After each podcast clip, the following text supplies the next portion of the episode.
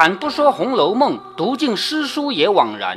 欢迎走进猫哥祥说《红楼梦》，我们一起品味中国古典小说的巅峰之作。好，我们看到啊，在贾宝玉的生日这一天，他们在行令啊，行两种令，其中一种呢非常非常难，我们彻底不懂，古代他们那些人也不全懂啊。那么还有一种令呢是比较简单的，猜拳，猜输了的人罚，罚什么呢？罚的那个玩意儿咱们也不会啊。一句古文，一句古诗，一句古排名，一句曲排名，一句黄历上的话，还要连起来，连成能连成一句话啊！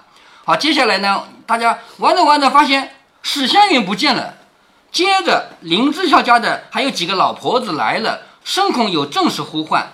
二者恐丫头们年轻，趁王夫人不在家，不服探春等的约束，恣意痛饮，失了体统，故来请问有事无事？好，你看啊。林之孝家的是什么角色？在他们大观园里，所有的仆人都归林之孝家的管，这个你知道的吧？是不是？嗯。那么现在不是王夫人不在家嘛？不在家就没有主人管，没主人管的话呢，林之孝家的就想我得多管管，万一他们主人不在家就乱来，是不是啊？这是第一。第二呢，这里面毕竟他们玩的不要太过分了，所以呢他得看看，所以林之孝家的呢就来问问有事还是没事啊？探春见他们来了。知道意思，因为探春自己也是管家呀。现在探春不是他们家的管家吗？是吧？所以他一看林之孝家的来了，就知道啊，他们是来请示一下有有没有事情的，啊，就知道意思了吗？就笑着说：“你们又不放心来查我们来了，我们也没多吃酒，不过是大家玩笑，将酒做个引子。妈妈们别担心。”李纨、尤氏也都笑着说：“你们歇着去吧，我们也不敢叫他们多吃了。”因为李纨、尤氏毕竟算是年纪比较大的了嘛，是吧？放心吧，有我们看着，我们也不会让他们多吃。林之孝家的等人笑着说：“我们知道，连老太太叫姑娘吃酒，姑娘们还不肯吃，何况太太们不在家，自然是玩罢了。我们怕有事来打听打听。二则天长了，姑娘们玩一会子，还该补些小食。好，什么意思啊？夏天嘛，白天长，晚上短嘛，你们玩着玩着也该吃点东西。”素日又不大吃炸的东西，如今吃一两杯酒，若不多吃一些东西，怕受伤。也就是说，肚子本来就饿，你们还光喝酒不吃东西的话，会伤到身体的。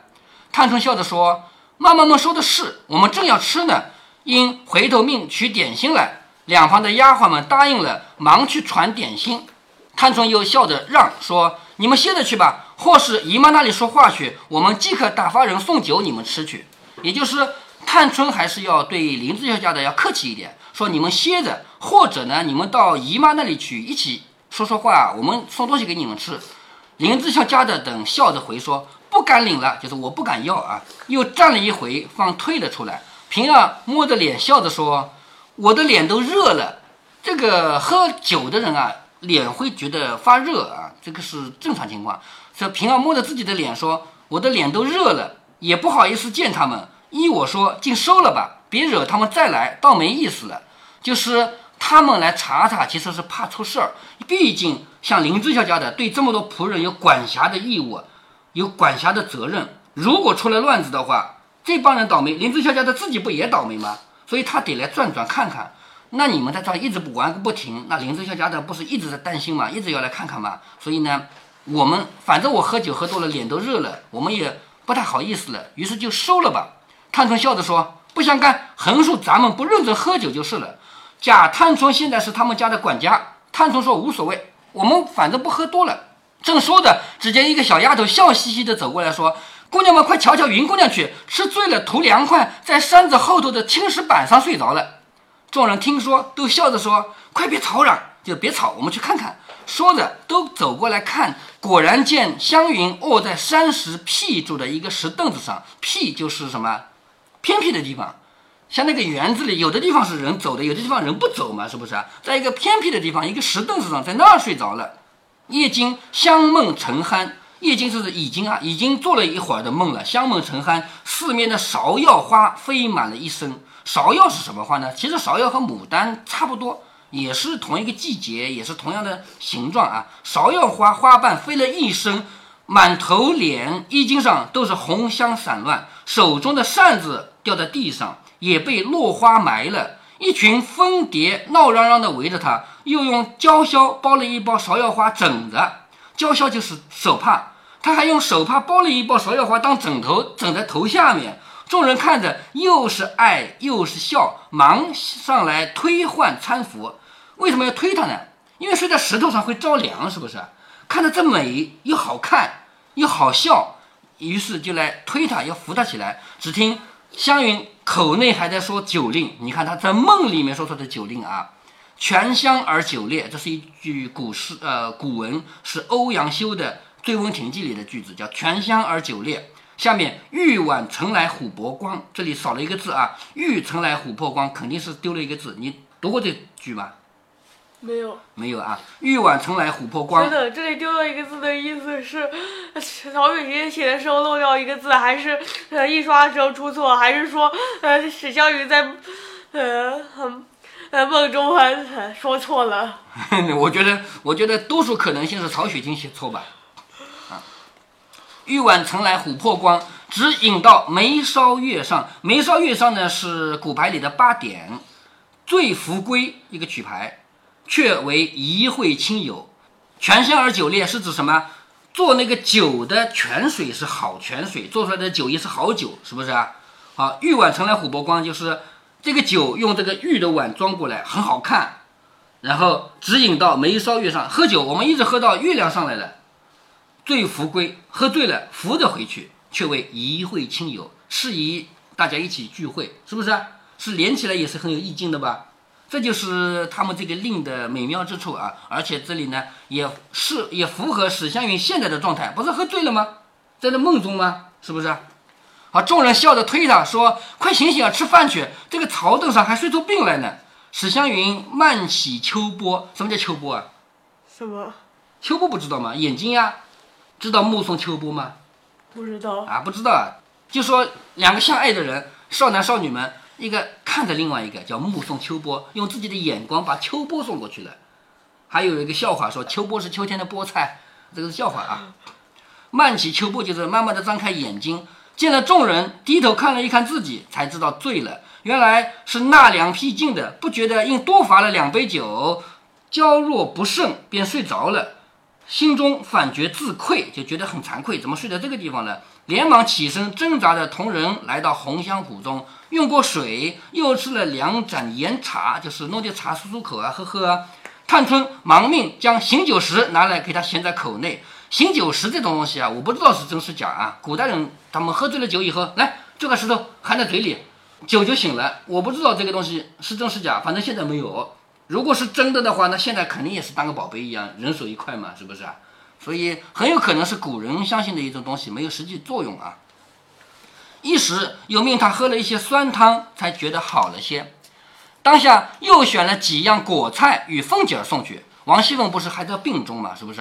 好，又选了几个吃的东西给王熙凤送去。凤姐儿也送了几样来啊！别忘了，王熙凤那边也有好吃的呀。宝钗等吃过点心，大家也有坐的，也有立的，也有外观花的，也有扶栏观鱼的，各自便说笑不一。探春便和宝琴下棋。宝钗、秀烟、观菊，就是两个人下棋，两个人看。林黛玉和宝玉在一簇花下叽叽哝哝的，不知说些什么。林黛玉和贾宝玉两个人当然是这样了，永远有说不完的话嘛。他们是一对情侣嘛，说在花下面叽叽哝哝的，不知道说些什么。只见林之孝家的和一群女人带了一个媳妇儿进来，那媳妇儿愁眉苦脸，也不敢进厅，只到了阶下便朝上跪了，碰头有声。你看。还没到厅，在台阶下面就跪了，磕头，砰砰砰砰砰，磕头有声音。探春因一块棋受了敌，算来算去总得了两个眼，便折了关着。什么叫关着呢？就是下棋的过程中啊，暂时不下啊，两眼只看着棋品，就看着这个棋盘上面，一只手却伸在盒子里，抓着棋在那想。林志孝家的站了半天，因回头要茶才看见。你看林志孝家的这个规矩啊。带了一个人来，那个人刚到这里就跪下来，砰砰砰砰磕头，肯定是做了什么坏事被抓了，是不是啊？这个时候，探春她下棋，她在想着这个棋局，一直想着，没有看到林志孝家的，也没有看到那个人磕头。结果林志孝家的一声不敢吭，站在旁边等，等探春自己发现，这就是那个时候的规矩啊。因为想了半天嘛，回头要查的时候才看见，问什么事？林志孝家的指着那个媳妇说：“这是四姑娘屋里的小丫头彩儿的娘，现在园子里伺候的人，嘴很不好，才是我听见了，问着她，她说的话也不敢回姑娘，竟要撵出去才是啊！什么意思呢？这个是四姑娘屋里，四姑娘谁啊？就是西村，对吧？西村屋里有一个小丫头叫彩儿，这个跪在这里磕头的是彩儿的娘。这个人嘴不好，嘴不好就是说话不好听。我刚才听到他说的话，我不敢回你，就是他说的话太难听了，我不敢说给你听，反正就是不好的话。他说的话我也不敢回姑娘，竟要撵出去才是，就是反正要把他赶走。探春说：“怎么不回大奶奶？大奶奶不就是李纨吗？是不是？要把一个人赶走这种事情，你怎么不跟李纨说？”林志孝家的说：“方才大奶奶都在厅上，姨太太出去了，顶头看见了，我已回明白了，叫回姑娘来。”也就是说，我已经给李纨说过了，李纨让我再来跟你说一声。探春说：“怎么不回二奶奶？就是大奶奶回过来，怎么不回二奶奶？也就是王熙凤是吧？”平儿说：“不回也罢，我回去说一声就是了。”也就是平儿现在在现场的，她说不去跟二奶奶说也没关系，我回去说一声就算了。探春点点头说：“既这么着，就撵她出去，等太太来了再回定夺。好，先把她赶走，等到太太来了再说。”说着，又扔下棋。这林之孝家的带着那个人去，不提。好，我们不知道他究竟说了一句什么，肯定说了一句不好听的话，而且这个话已经不好听到什么程度了，以至于林之孝家的都不敢向探春汇报了，是不是啊？黛玉和宝玉两个人站在花下面，遥遥之意，就是远远的就知道了。黛玉便说。你家三丫头倒是个乖人，这个乖人不是我们现在说的这个乖乖的人啊，说这个人小孩真乖啊，不是这个意思啊，是他懂食物的人。你家三丫头倒是个乖人，虽然叫他管着些事儿，倒也一步儿不肯多走。好，这个是林黛玉对探春的总结。你别忘了刚才探春怎么说的，怎么不回大奶奶呀？就是怎么不跟李纨说啊？哦，跟李纨说过了，那怎么不回二奶奶呀？怎么不跟王熙凤说啊？也就是说，这种要把人赶走的事情，我不做主，要么李纨做主，要么王熙凤做主，是不是啊？所以林黛玉就说：“你们家这个三丫头是个乖人嘛，虽然叫他管些事，倒也一步不肯多走。差不多的人就作威作福起来了。差不多的人是什么呢？就如果换了别人，如果换了别人，现在让你当官了，你还不作威作福了？你还记得前面那个贾环吗？王夫人难得叫他干一点事，就是抄那个经文。”他说：“哎，你挡了我的光了，哎，你你影响我抄经文了，是不是啊？所以这种不上台面的人，你只要让他干点事，他就当一个好像自己当了皇帝一样的感觉嘛。所以林黛玉就是说，如果换了别人的话，早就作威作福来了。宝玉说：你不知道呢，你病的时候，他干了好几件事情。也就是说，林黛玉你生病的时候，你不知道贾探春干了好几件了不得的大事。这园子。”也分了人管，如今多掐一棵草也不可以了，又捐了几件事情，捐就是把几件事情给免掉了，原来要做的事情呢不做了，还记得吗？什么到学里去上学还有学费啊，还有零食费啊什么的，这不也就砍掉了吗？是吗？单拿我和凤姐姐做法子敬别人，这个话什么意思呢？一个人要想要立威风，必须要把最难办的事给办成，办成了以后，别的容易的事情就好办了，就别来烦我了。所以呢，他专门拿贾宝玉和王熙凤的事情来管住了。最是心里有算计的人，岂只是乖而已？也就是说，贾宝玉对林黛玉说：“探春其实是做了很多事情的，他是心里是有计划的。”黛玉说：“要这样才好，咱们家里也太花费了。你看林黛玉也看出来了，咱们家花费太大了，是不是啊？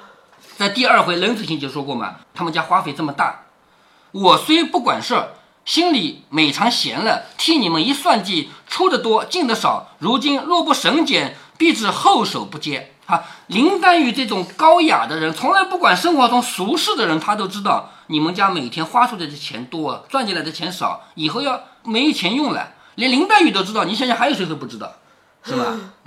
宝玉笑着说：“凭他怎么后手不接，也短不了咱们两个人的。”贾宝玉想的很简单，没钱用，大不了别人没钱用吧，我们俩还会没钱用的。是不是啊？黛玉听了，转身就往厅上寻宝钗说话去了。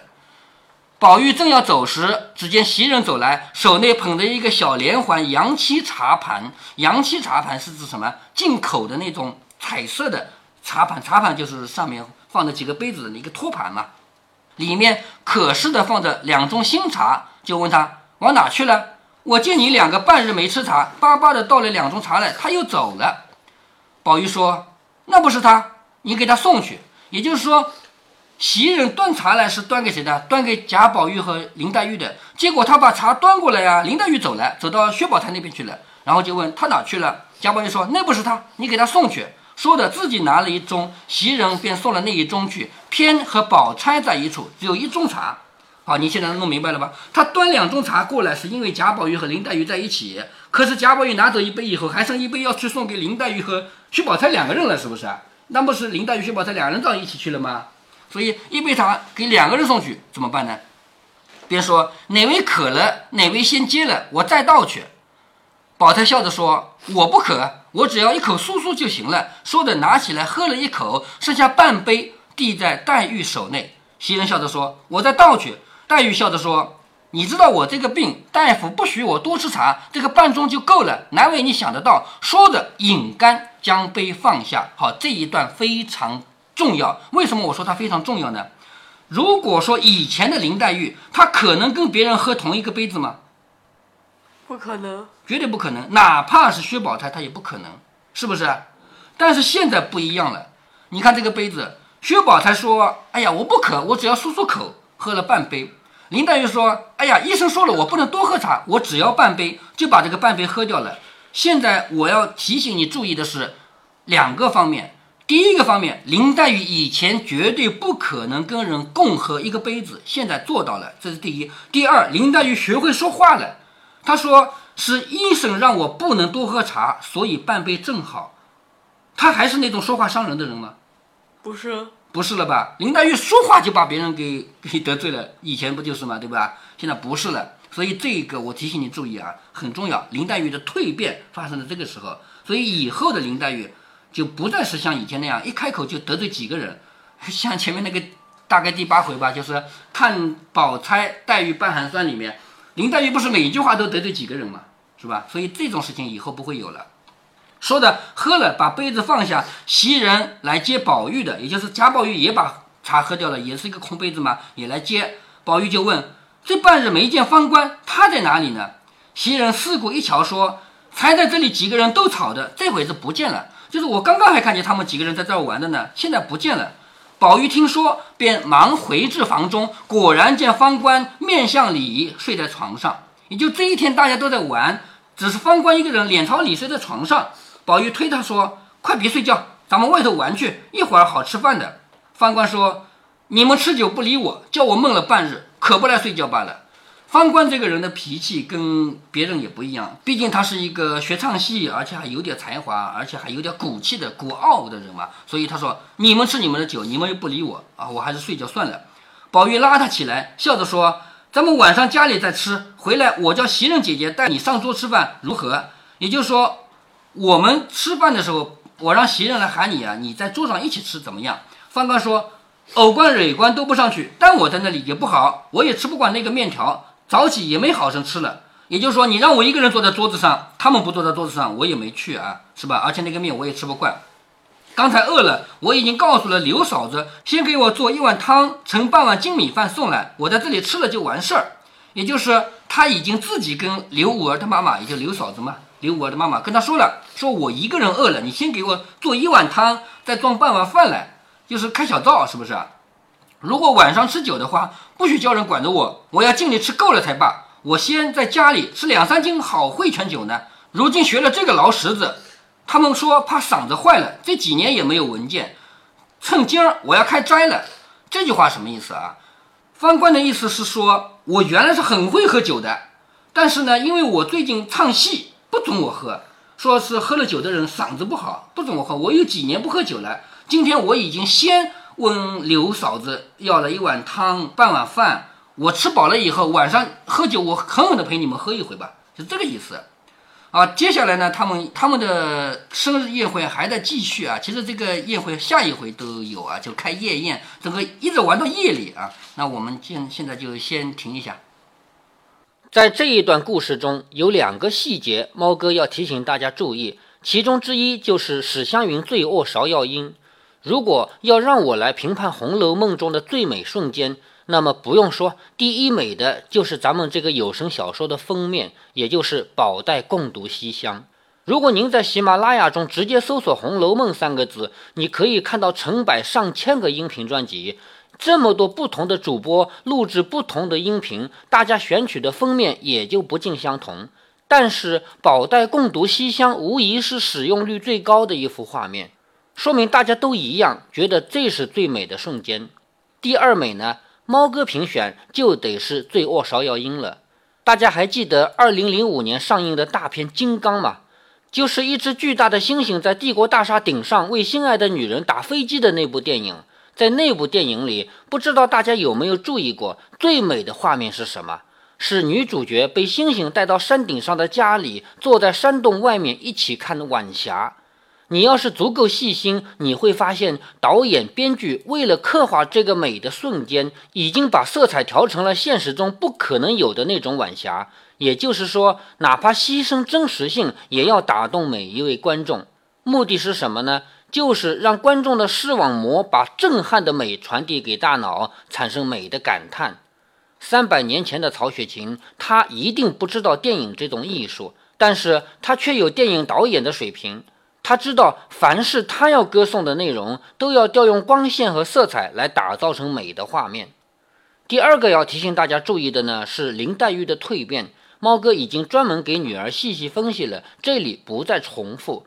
但是猫哥要强调的是，这一个细节一定不是随手写的，曹雪芹一定是安排了林黛玉发生的变化。将来林黛玉跟贾宝玉在一起的时候，依然会使性子。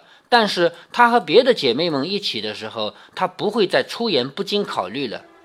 如果您觉得猫哥的读书分享有益有趣，欢迎您点击订阅，这样您将会在第一时间收到猫哥的更新提醒。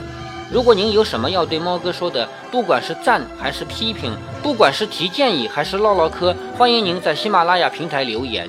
我说的是喜马拉雅平台，其他平台不是我发布过去的，所以您留言我看不见。您也可以加猫哥的公众号，四个字“猫哥在线”。您还可以加猫哥个人的 QQ 或者微信号，都是五位数三三七五幺。如果您加猫哥的微信号，猫哥会直接把您拖到听友群里。好，再见。